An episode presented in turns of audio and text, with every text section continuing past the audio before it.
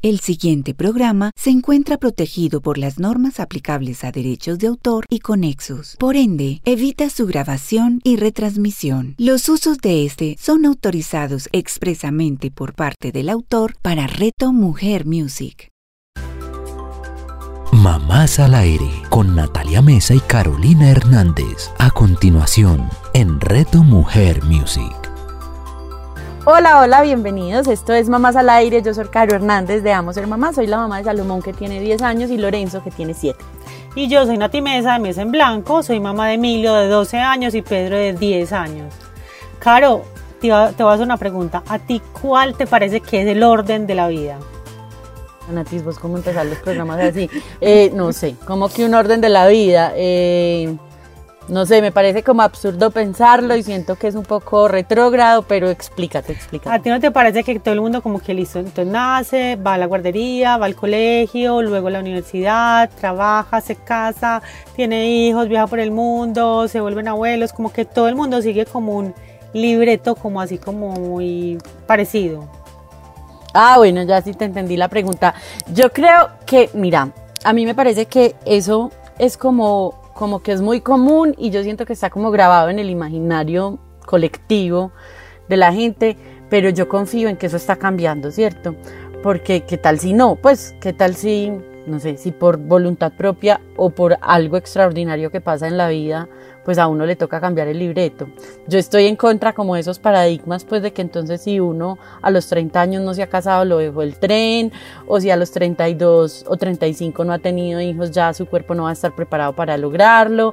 Mm, yo pienso que nunca es tarde como para ningún sueño, pues hay unos, pues definitivamente ser mamá a los 60, pues no va a ser posible, pero sí habrá otras opciones y otras alternativas. Yo no sé, yo pienso que eh, si hay que un poco como romper ahí el molde y la vida diferente, pues eso no es, no es no ser exitoso, también siento que es que estamos como muy marcados por la vida productiva, como por el orden de la vida en ese sentido, y me parece que antes eso nos limita un poco y vivimos como encarcelados ahí, no sé.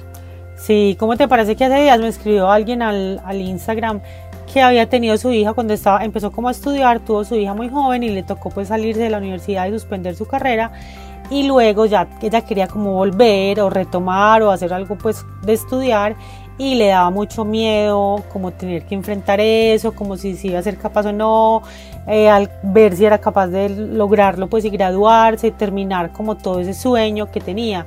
Y a mí eso me dejó pensando mucho porque digamos que la maternidad es un regalo y llega, pues así uno le parece que no, llega en el momento en que tiene que llegar y porque además pues nada más, nada más que nos enseñe tanto, que nos forme tanto que ser mamás. Pero eh, digamos que también, em, ¿qué pasa como con todo eso de la vida de cada una? Sí, yo no sé, yo creo que hay que como uno aprender un poco también a fluir con la vida y no pensar como en controlar ese orden. Entonces, si no he terminado el colegio y ya tengo 17 años, ya debería estar tomando esa decisión. O si termino el colegio y no tomo la decisión de ingresar a la universidad inmediatamente después, sino si mis papás me dan la oportunidad de viajar o de o si tengo la oportunidad de no sé, de irme a investigar sobre el mono aullador en Nuquí y dedicarme a cuidar al mono aullador dos meses, yo qué sé, un año. Eh, pues como también un poco fluir con esas oportunidades que nos va poniendo la vida. Pero pues bueno, cada uno es como dueño de sus procesos, de los cambios, de los supuestos atrás, retrasos en ese tiempo o en ese camino, que de alguna manera yo creo que es como un plan perfecto, así como tú dices, como cuando la maternidad llega es porque era perfecto, tenía que llegar en ese momento. Y también creo que la crianza, pues el tema como de la maternidad y la paternidad, pues no hay mejor colegio y mejor universidad, pues yo les digo que yo ni para qué fui a hacer maestrías y si sabía que iba a tener dos muchachitos. Em, porque sí siento que eso finalmente nos hace mucho más seres humanos, nos hace mucho más conscientes de las diferentes miradas de la vida y que pues precisamente de eso estamos hablando hoy, porque nunca es tarde como para regresar a las aulas, para aprender de otras cosas, para conocer otros temas. Entonces, bueno, mm, por eso hoy tenemos una invitada súper, súper especial. Ella es Diana Vélez, es la mamá de Salomé y de Jacob, es administradora de empresas. Es una mamá súper admirable que la vida ha llenado de retos y de esas conversaciones que nos encanta tener en Mamás al Aire porque es un poco cambiar todos los paradigmas eh, alrededor como de este tema y de este del, de este como transcurrir de la vida. Sí, si nos sentáramos a escuchar las historias de Diana, tendríamos para por lo menos tres o cuatro programas de radio. Diani, bienvenida a Mamás al Aire. Hola Nati, hola Caro, mil gracias por esta invitación tan especial. Ay, Diani, a mí siempre me gusta mucho saludar estos programas que son como menos técnicos porque no vamos a dar como una información pues basada en neurociencias o en el desarrollo infantil o en el cerebro de los niños, sino que vamos a hablar de la historia, un poco de tu vida, incluso más que de, la, de tus hijos, es como de tu vida. Entonces yo quiero que nos cuentes un poco como cómo es esa historia y cómo te saliste como de este libreto del que estamos hablando Nati y yo, en el que está la mayoría de la gente. Sí, Caro, mira, em, cuando yo me gradué del colegio, eh, yo siempre había querido estudiar medicina y esa era pues mi única opción.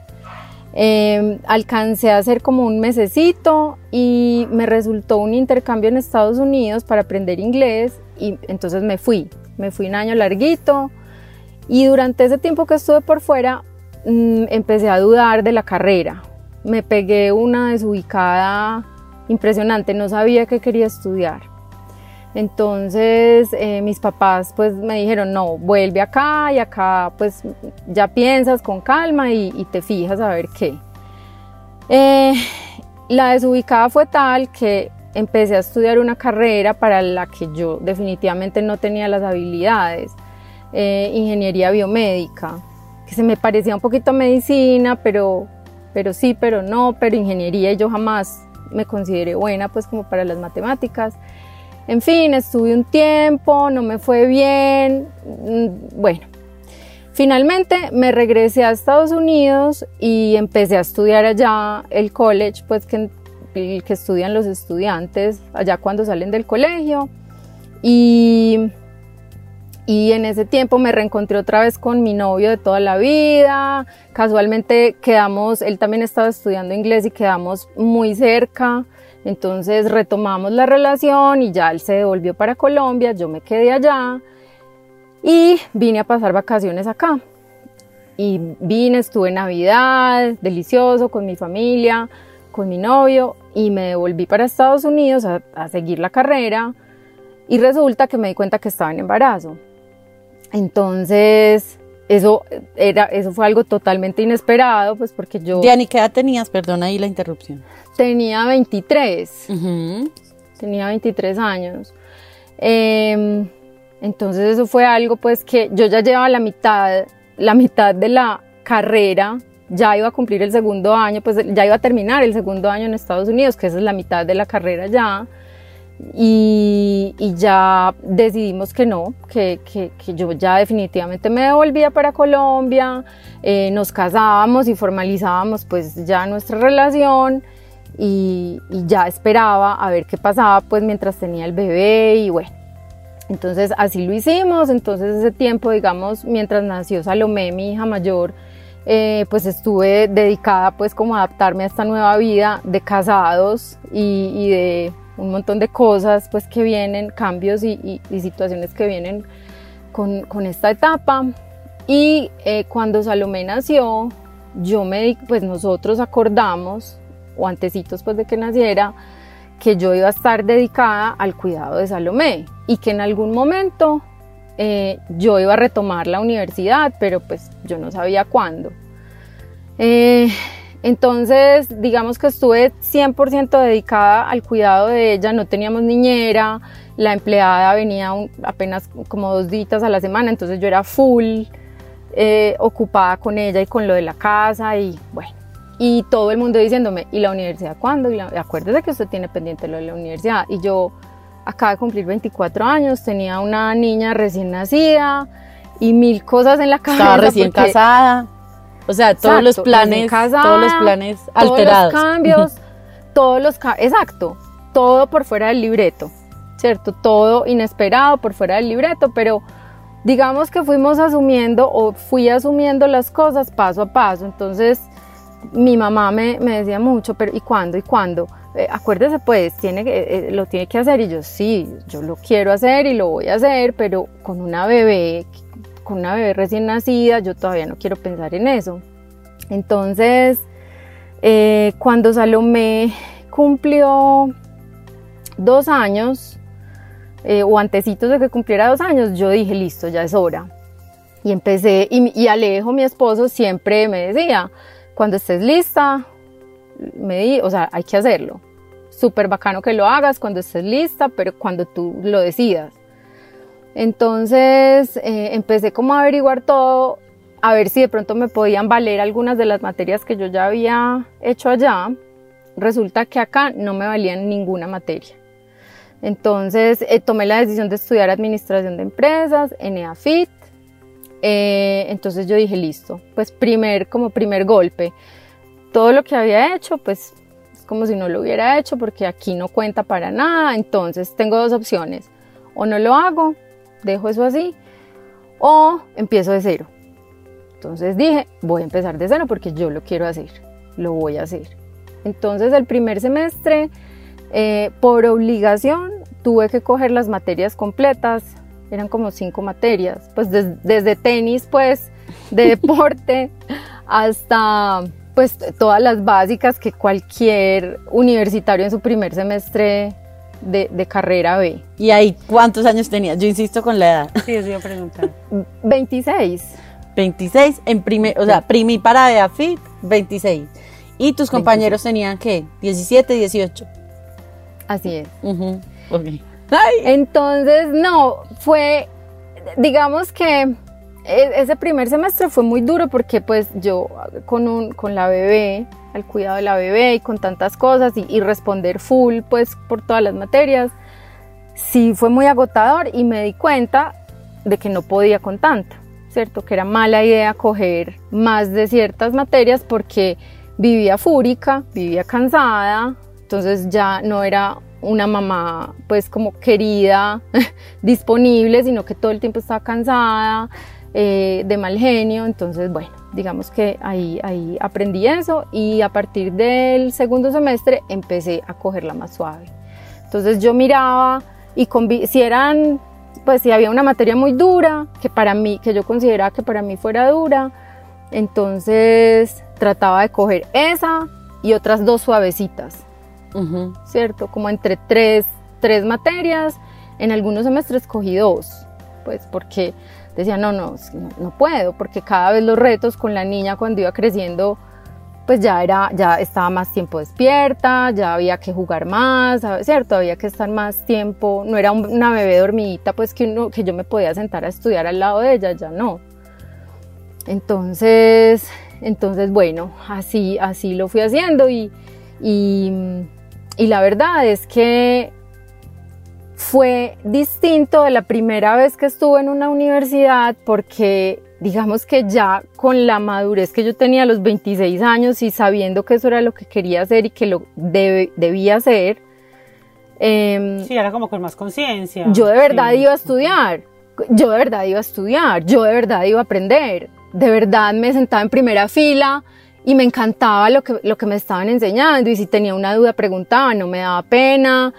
Eh, hasta de pronto fui un poquito odiosa porque claro, eh, los niños de 17, 18, los jóvenes de 17, 18 años, ya la cosa, pues ellos van a la universidad a aprender, pero más que todo a socializar. Entonces, eh, pues cuando no me dejaban oír, yo me volteaba y les decía, ay, por favor, déjenme oír. Pues me interesa lo que el profesor está La nerda, la viejita nerda del parche. Diani, entonces cuando entraste como ahí al principio con ese mundo de niños que obviamente eran más chiquitos y que seguramente te veían como una vieja grande, pues como una tía, yo no sé, ellos qué cara te hacían, o sea, la gente era, eran queridos, decían que qué pereza hacernos con esta, o les llamaba la atención, o cómo era. Había de todo, había, uno siempre encuentra sus, como su, compatibilidad energética con los otros, entonces...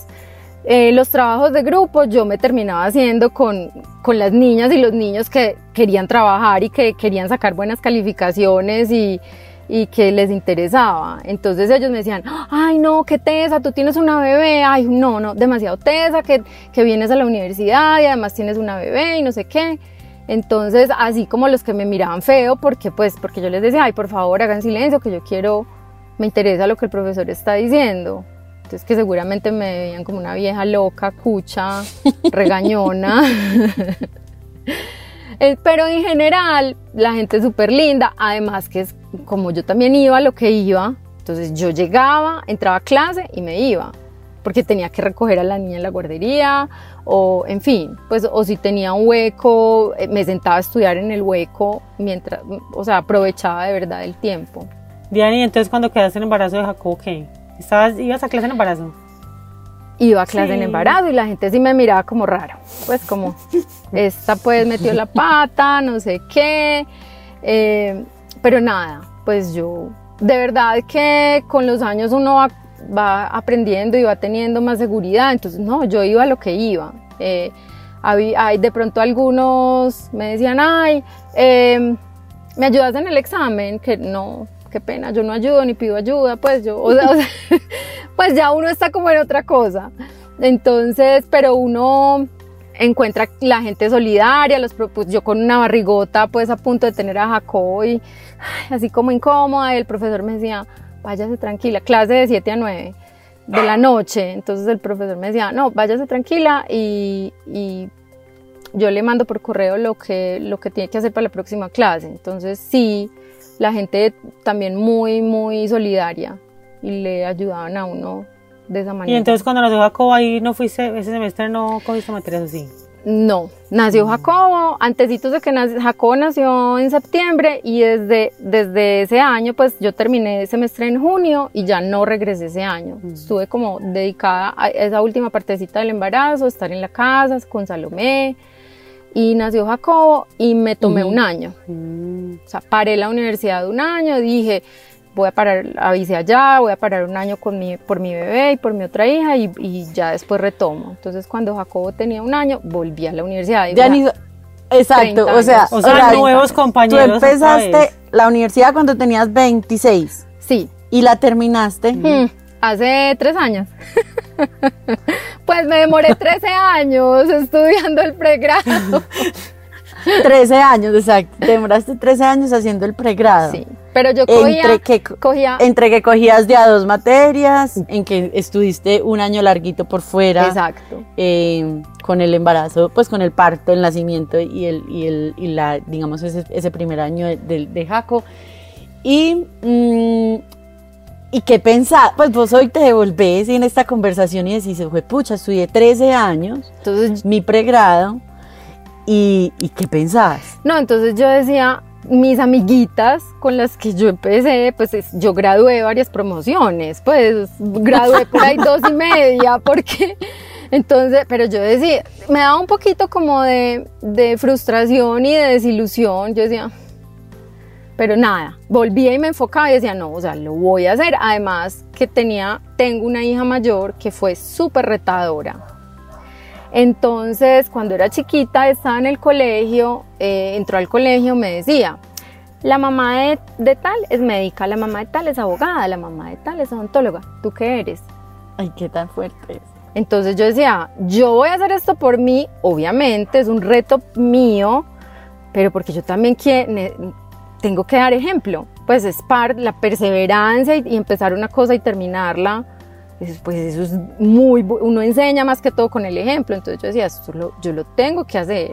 Eh, entonces, digamos, las materias, unas materias eh, obligatorias que yo vi en el primer semestre, resulta que como el pensum fue cambiando, entonces, cuando yo ya pensaba que ya iba a terminar, me decían, no, pero es que esas materias, como el pensum Ya son cambió, otras. ya son otras, las tenés que hacer otra vez. Pues tenés que hacer eh, alguna de estas o varias de estas.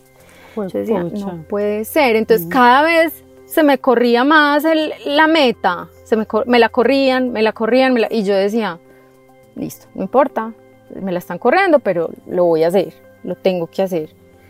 Y resulta que fui un, pues yo, yo ya lo sentía cerca, fui a una asesoría y me dijeron, te faltan dos materias. O sea, te- una de estas dos, pues dos, dos de esta lista y ya, con eso ya te gradúas. Y yo decía, no lo puedo creer. Después de tantos años y ya lo veía cerquita, entonces fue muy emocionante y yo anhelaba graduarme. Yo decía, ¿cuándo será? ¿Cuándo será? ¿Cuándo será? Como por terminar esa etapa de mi vida. Y resulta que cuando me gradué dije, qué pesar. quiero seguir estudiando, me encanta estudiar porque, como te dije ahorita, como les dije ahorita, eh, es una delicia estudiar cuando ya uno lo disfruta y cuando uno tiene como ese deseo y esas y le surgen esas preguntas y no le da pena preguntar y, sí no es porque toca pues no es porque mis papás me tienen aquí exacto sentado. exacto entonces es, es, un disfrute distinto y me hace muchísima falta estudiar. Me encanta me encantaría volver a estudiar otra vez. Diani y eh, pues además de ver pasar generaciones al frente tuyo eh, como graduarse y graduarse, pues que también creo que va un poco como con lo del tema del programa y lo que hablábamos al principio, como el orden de la vida. Entonces una carrera tiene que durar máximo cinco años, pues un pregrado tiene que durar máximo cinco años y es eso, y además es como un afán de productividad, entonces claro, estás estudiando, gradúate rápido para que puedas empezar a producir y un poco, digamos, como la inversión, el retorno de la inversión se vea em, pues rápido. ¿Vos qué pensás de eso? Porque entonces había momentos en los que vos decías, o sea, yo sigo pagando mis, pues mis dos materias, mis tres materias, mi materia, mi absentismo cuando me tenía que ausentar de la universidad ese tiempo y volver y en fin. Entonces termina siendo en términos de recursos lo mismo, en términos de recursos económicos, pero en tu tiempo no, porque pues finalmente si estudiaste más tiempo eh, y pues lo, digamos que lo esparciste, pues lo dilataste eh, en ese tiempo. Mm, ¿Vos qué pensás, como decía Fan, que tenemos en la sociedad actual? Pues que es un afán de productividad y orientación al logro y al éxito muy marcado. Yo creo que es algo que nos hace daño.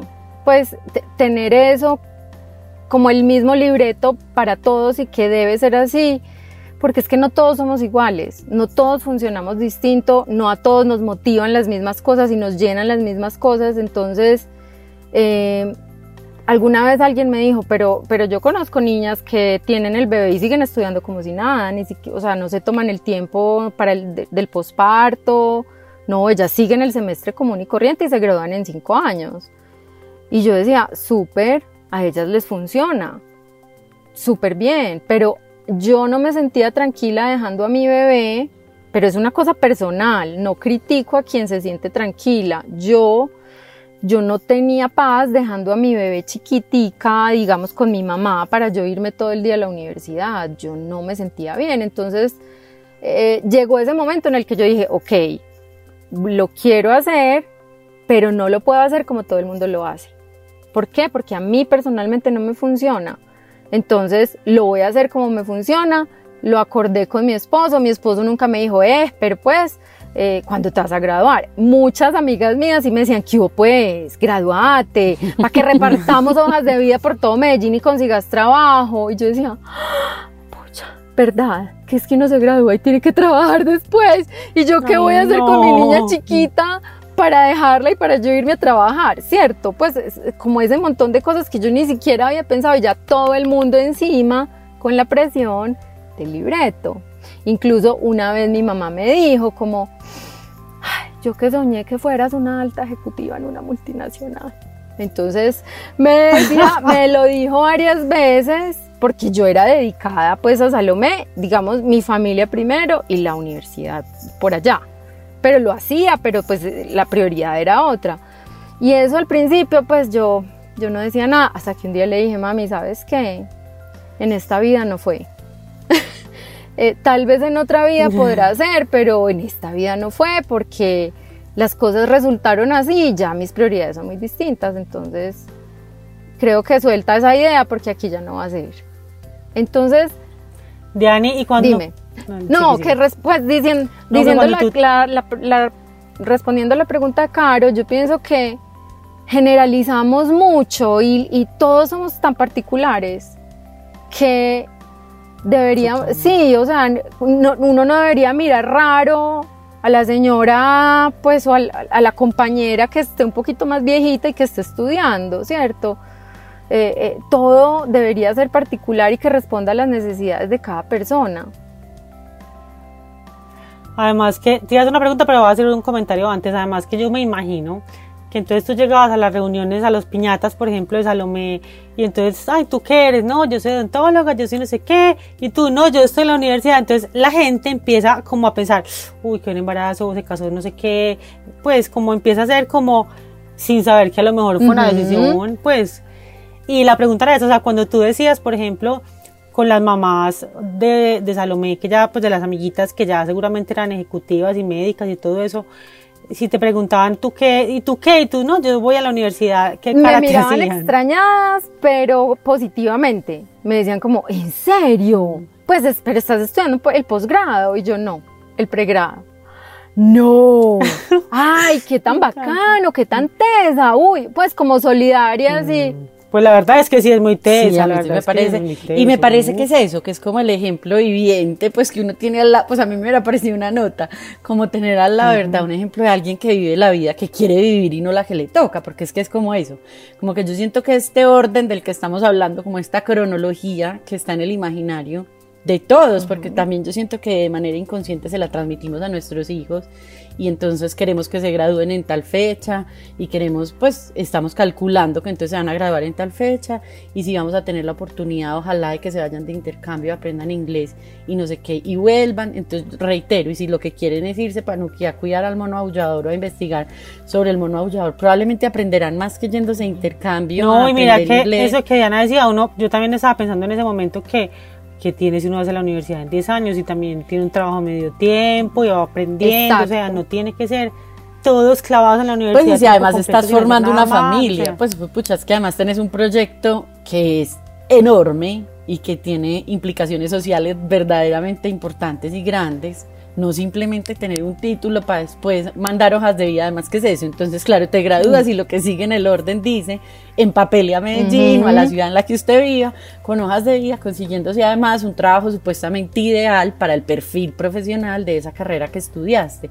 O sea, yo siento que ese libreto de verdad limita también como el desarrollo de otras áreas del ser humano, pues como que, que entonces, y, y el que tiene un hobby que le roba mucho tiempo, pues que le roba, nuevamente, el que tiene un hobby que, no sé, que es un pianista y que tiene la oportunidad de ir a estudiar a otra parte, pero entonces le toca suspender ese semestre por ir a hacer piano, pues no puede, porque no puede, porque pues cómo se va a ir a, a ser pianista si acaso va a vivir del piano. ¿Sí me entienden? Es como que yo siento que es, de verdad, es un libreto y sí, yo estoy casi segura que está marcado por un orden económico aspirado. Pues como que esperamos que la vida sea de ese orden para poder producir, pues que es como lo que me, me angustia un poco y, y caigo en cuenta pues ahorita oyendo a Dianis conversando. Dianis, pero tengo una pregunta eh, con lo de cómo pues también cómo lo veías vos, yo sé que eso pues ya pasó hace algún tiempo, pero cómo lo veías vos en el, termi- en el, tema como por ejemplo la repartida de los tiempos, eh, entonces uno pues sí te quedabas en el hueco haciendo los trabajos, pero no sé, tenías que trasnochar cuando los niños se dormían, tenías que trasnochar y además que ahí me toca a mí como un tema personal de tus hijos y es la diferencia de edades, porque entonces eh, tus hijos también, claro, y tus hijos también tuvieron a una mamá 13 años yendo a la universidad, entonces cuando ya eran grandes, la mamá todavía estaba en la universidad, eh, entonces como cómo era como ese manejo de los tiempos, porque seguro fue variable, hubo momentos en que tus niños te necesitaron más. Eso, eso es súper curioso porque ustedes saben, los niños se adaptan y se acostumbran a todo. Entonces, para los amigos de ellos, los amiguitos, era súper raro que la mamá de, de Salomé y Jacobo fuera a la universidad. Como a qué, pues ella trabaja ya, es profesora, ¿qué? Pero no, no, es que eh, no, mi mamá, Salomé decía la PIT. Mi mamá para la PIT, pues por decir para FIT, cuando todavía hablaba un poquito enredadito. Y Jacobo, pues nada, eh, yo les decía, listo, mm, yo organizaba, trataba de organizar todo y decir, listo, entonces mañana Salomé para el colegio, Jacobo para la guardería y yo trataba de coger lo- las clases que más pudiera en el tiempo que ellos estuvieran en el colegio, en la las guardería. mañanas. Sí, obviamente había clases que solamente se podía de 7 a 9 de la noche. Entonces ahí me tocaba, ahí lo que le toca hacer a uno ahora también, maromas y decir, listo, dejo todo organizado y ya me voy a la clase que no pude cuadrar en, la jornada de la mañana. Entonces en esos momentos sí, sí era más duro porque la costada, eh, que uno siempre está como en la comida, en la costada. Entonces, bueno, también hay que decir que muchas veces yo faltaba clase porque no se me cruzaba con una cita médica o con una actividad en la guardería o en el colegio Con una enfermedad. una enfermedad, pero los profesores súper cooperativos y, y, muy amorosos porque yo siempre escribía, profe, qué pena, eh, mi niño amaneció enfermo, no puedo ir a clase, yo estoy atenta de lo que tenga que hacer, gracias. Ah, Diana, tranquila, te desatrasas y, y tal cosa. Entonces también la no, y es que yo creo que para un profesor, para un profesor muy rico, un adulto, ¿no? Pues como un una adulto que quiere aprender, sentada. que no hay que rogarle, que no hay que perseguir. Que viene el caso, el caso más memorable de esta historia es que Diana y yo nos conocimos. Nati fuimos Dia- profe. el- Nati era profe. Nati fue mi profe. Yo fui la profesora de Diana. Nati fue mi profe, yo era en primera fila, o sea, de verdad, pues callada, él con el teléfono en silencio, ¿cierto? Súper distinto a la dinámica que se maneja ahora. Y yo estaba en embarazo de Pedro, y entonces Diana me, me, me ayudaba porque yo estestaba embarazada. Ay, demasiado bonito, yo no sabía, qué belleza. Sí. Qué belleza, Diani, y volviendo como al tema también como de las conversaciones que se encuentra uno, pues tanto tu mamá, pues yo siento que en tu familia debía haber conversaciones, una nota alrededor de ese tema, pues tu mamá, pues a mí me parecería una nota que mis hijos, si la vida los aleja del libreto y que ellos empiecen a acercarse a su libreto en su momento, me parecería demasiado, pues yo me sentiría demasiado orgullosa siendo tu mamá, tu esposo, que nota, como uno también ver como, como el proceso tuyo, para él también desde cerquita, y como la formación de la familia, pues también él ahí, él ahí tiene mucho, mucho mérito en ese pregrado. Eh, y con tus hijos, ¿cómo conversabas con tus hijos, con tu mamá, con tu esposo? Digamos que con mi mamá, eh, pues yo logré entender que ella tal vez eh, sus propias expectativas y sus propias metas las quería como cumplir a través de mí, ¿cierto? Pues, y, yo ya, ya no me molestaba desde el día que yo le dije, no mami, pues esto, esto es así, no, hay, no habrá otra manera de hacerlo por ahora. Y ella lo entendió y ella me ayudó mucho, mucho con Salomé. Cuando yo volví a la universidad, que Salomé estaba chiquita, ella, ella por ejemplo, me recogía a Salomé. A veces cuando se me cruzaba, me la recogía en la universidad y la llevaba a la casa. Si yo tenía un parcial, un parcial es a esa hora y punto. Entonces, eh, mi mamá me la cuidaba, ellos, mi papá y mi mamá me ayudaron muchísimo. Eh, con mi esposo, él siempre todo lo maneja con humor, entonces eh, un día, es un comentario un poquito, pues, pe- pero me decía, no, es que Diana, hmm, tre- 10 años en EAFIT, es que ya la pusieron la guerrillera de EAFIT, que no se quiere ir de EAFIT. pues de pronto no, es un chiste apropiado en este momento, pero entonces todos nos reíamos. Eh, muchas de las cosas que yo veía en la universidad y que pasaban en la universidad, eh, pues que es que uno está informado de todo, uno está, uno va. Entonces esas conversaciones se trasladaban aquí a la mesa del comedor por la noche cuando todos juntos nos sentábamos. Entonces yo les decía, ustedes saben que tal está pasando tal cosa y tal otra o que, no sé, cosas que de otra manera pues uno no traería esos temas a la casa y, se volvía rico conversar con los niños, ustedes qué creen de, no sé, ustedes qué opinan. Entonces, yo pienso que esa parte eh, o, hacerlo de esa manera enriqueció nuestra vida familiar. Diana, y una pregunta, pues puro chisme como curiosidad. Por, ¿Alguna vez te tocó, por ejemplo, ir a, la- a casas de compañeritos a estudiar o así y que llegaras y que la mamá dijera como que hoy una señora vino a estudiar con mis hijos? Una señora de mi edad. Exacto.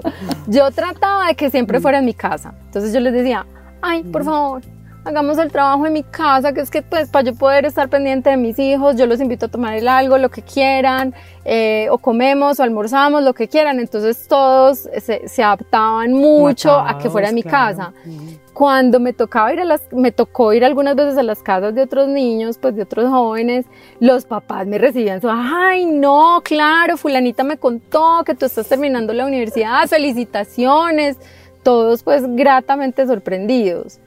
Entonces, yo de verdad que lo que yo tengo que decir de haber hecho las cosas al revés o pues en el orden distinto a como normalmente se hace, para mí fue enriquecedor en todos los sentidos. A mí, la verdad, much- a- una vez un primo me dijo, a usted no le da pena, usted tan vieja yendo a la universidad. Y yo, cero. Me daría más pena tener la oportunidad de ir y no hacerlo. eso sí me daría pena. Entonces, en mi, en mi caso particular fue súper enriquecedor, de verdad que sí. No, espectacular. Diana, ¿y tú qué le dirías a una mamá que como la que nos escribió, que, que quiere hacerlo, pero que no se atreve, que le da miedo dejar a su hija, que no sabe si lo logra hacer o acabarlo? Yo la, pues le diría que por favor se atreva a hacerlo, que aunque se le quiebre un poquito el corazón de tener que dejar a la niña, que lo haga, pues que, trate de balancear las cosas eh, como, como, yo lo hice, que yo sabía que yo no lo podía hacer al ritmo de todo el mundo y en el tiempo que la gente normalmente lo hace, pero yo buscaba cómo eh, poder coger dos materias y que la niña se quedara bien, ¿cierto? Y, yo empezarme a sentir tranquila. Yo pienso que uno al principio siempre el corazón, uno siempre va a estar inquieto, pero a medida que pasa el tiempo y uno uno se da cuenta que la niña está bien, que va a estar bien y que lo que yo estoy haciendo va a ser súper bueno no solamente para mí, sino para ellos también y para, para todo el núcleo familiar. Entonces, de una, que no lo piense dos veces. De verdad sí, yo creo que el ejemplo a los hijos es inmenso cuando uno Además, cuando uno además, se prioriza en algunos momentos también. No, y, y, entonces eso que me dices es muy charro porque entonces yo les decía, pues charro no, sino que ellos me veían que yo me sentaba a estudiar, que yo me, te, mami, ¿qué estás haciendo? No, estoy estudiando porque mañana tengo un examen. Ay, mami, necesito que me ayudes con esto, listo. Yo voy, te ayudo, pero tengo que volver a sentarme, no me puedo quedar contigo, listo, dale. Eh, o acostarlos hasta mañana, todo el mundo dormido, la casa en silencio y yo sentada estudiando. Entonces, había veces en las que no podía estudiar, eso me pasó. muchas veces tenía examen y no. varias veces marqué la ¿Perdiste alguna materia o algo así? Sí, perdí una materia, ya no me acuerdo cuál, pero una, o sea, la perdí porque se me juntaron a mí me, en ese, en ese tiempo me dio un tumor en el seno izquierdo, se me juntaron varios, los muchachitos pues con los mocos aquí en la guardería que no paraba, de gripas y de cosas, entonces llegó el punto en el que yo pues, ya no volví a clase, ya no tenía cómo desatrasarme, ya me estaba pesando el mundo y dije, no, o sea, no puedo. Hablé con la profesora y le dije, no puedo, yo voy a cancelar la materia porque no, no, no, en este momento de mi vida no soy capaz esa fue como la, la, la, vez que, pues, que me tocó cancelar esa materia, porque no. Y muchas veces marqué el examen, lo entregué en blanco, no sabía nada, no había estudiado nada, profe, qué pena, eh, no tuve tiempo de estudiar, eh, lo que sea, y, ya, pues finalmente ganaba la materia porque me ponía las pilas y, y, y me desatrasaba y podía pues recuperar, pero, pero todo hace parte del proceso y uno aprende de todo. No, a mí me parece una historia sota, pues la verdad, Diani, yo siento que ahí todos tenemos como un montón que aprender como de eso, también soltar las expectativas, bajarlas un poquito como a nuestro nivel, entender que también tenemos que ser como más compasivas con nosotras, como mamás, como profesionales, como hijas, como hermanas, como amigas, como tirarnos menos duro, pero también no, significa dejar de ser responsables y dejar de ser disciplinadas y comprometidas con los sueños. Pues pucha, no, yo, pues a mí, por eso yo digo que estos programas son mis preferidos, porque yo siento que con esas historias de verdad uno pues necesita como más personas inspiradoras como tú, Dianis, que nos muestren que siempre se puede, siempre, por más problemas que se te presenten, Nati y yo sabemos que a ti se te han presentado 500 más, allá de los que hemos conversado hoy en Mamás al Aire. Pero estoy segura que quienes nos están oyendo se llevan también como en el corazón la felicidad de que no hay edad, uno nunca está viejo para, pues ese cuento de que el oro viejo no aprende a hablar, pues es, es un cuento, que también nos dejamos de esta sociedad o que si en algún momento a, alguno le, a uno le da los 40 años por hacer una carrera, lo puede hacer, qué dicha, pues no, no se le pasó el momento. ¿no? Sí, como que nunca se vence, eso no se vence. Exacto, yo en este momento, yo desde este punto digo, ¿cuánta gente hace una carrera sin estar seguro, sin quererla hacer y hace la carrera, sigue el libreto, hace la carrera, se gradúa, trabaja, etcétera, y en esta dicen, pucha, ¿yo qué estoy haciendo? Si a mí lo que me gusta es la gastronomía, pues yo quiero ser mm. chef o yo quiero dedicarme a tomar fotos, me apasiona la, fotografía. Entonces, eh, ya estudiar sabiendo lo que uno quiere y disfrutándoselo es demasiado rico. Y conociéndose. es una pues, experiencia única. Y teniendo también claro como el límite, el alcance de uno. Exacto. incluso las habilidades y los talentos, pues, porque yo siento que es que cuando uno tiene 17 años, pues es capaz de decir que cualquier cosa, que eso también es una belleza de esa juventud, pues como que uno puede con cualquier cosa, cuando en realidad pues yo no podría estudiar ninguna ingeniería, la verdad, la verdad, la verdad, porque creo que sufriría mucho. Pero lo que yo digo, Dianis, es que de verdad siento que es un programa súper inspirador. Te agradezco, pues de verdad te agradecemos mucho compartir tu historia. Yo siento que hablar de uno no siempre es tan fácil y contigo ha sido delicioso. De verdad, yo creo que en nombre de Salomé y Jaco tengo clarísimo que el ejemplo para esos pelados debe ser una cosa súper diferente. Eh, también al que han visto nuestros hijos, no es más o menos, pero sí siento que esa experiencia está grabada también ahí en el inconsciente de ellos de una manera muy bonita. Entonces, no, mil y mil gracias. No, Nati y Caro, gracias a ustedes por la invitación. De verdad que eh, en algún momento yo sí me sentí pues como, pucha, yo tan grande y en estas, pero nada, finalmente eh, cada cual hace lo que siente que tiene que hacer y lo que tú dices es verdad, nos tiramos súper duro a nosotros mismos, sentimos que los otros nos tiran duro, pero yo pienso que lo más importante es si eso que uno está haciendo, que uno quiere hacer, le da a uno paz y, uno, y, buscar la manera de balancearlo, como tú lo dijiste, hacerlo a mi manera, como a mí me funciona. Entonces les agradezco a ustedes la invitación y, y ojalá que que las personas que necesiten oírlo lo oigan y se animen a, seguir adelante y hacerlo, porque como dijiste ahorita, nunca es tarde, nunca es tarde. Así es. Diani, mil gracias y muchas gracias a todas las personas que nos están escuchando. Recuerden que estamos todos los miércoles a las 10 de la mañana en retomujer.com con repetición a las 7 de la noche. Chao, chao. chao. Gracias. Mil gracias. Mamás al aire con Natalia Mesa y Carolina Hernández. Escúchalas todos los miércoles a las 10 de la mañana con repetición a las 7 de la noche, solo en Reto Mujer Music.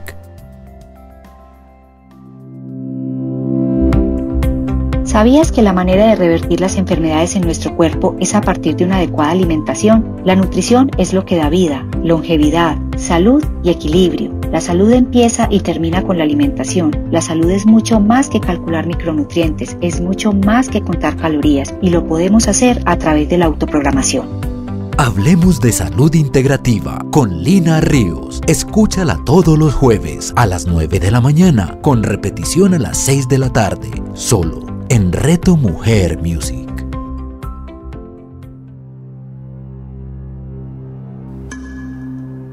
Hola mi nombre es Jacqueline Zanabra Escobar. Te invito para que me acompañes y viajemos juntos por un mundo maravilloso y sublime, un mundo completamente revelador que es el mundo de los símbolos, de ese lenguaje y significado que cada uno de ellos tiene y en especial para que conozcamos juntos esa misteriosa virtud y esa conexión ancestral que los símbolos tienen con lo que somos nosotros, con nuestra mente, nuestro cuerpo, nuestra alma y nuestro espíritu. Nabria, escúchala todos los jueves a las 11 de la mañana, con repetición a las 8 de la noche, solo en Reto Mujer Music.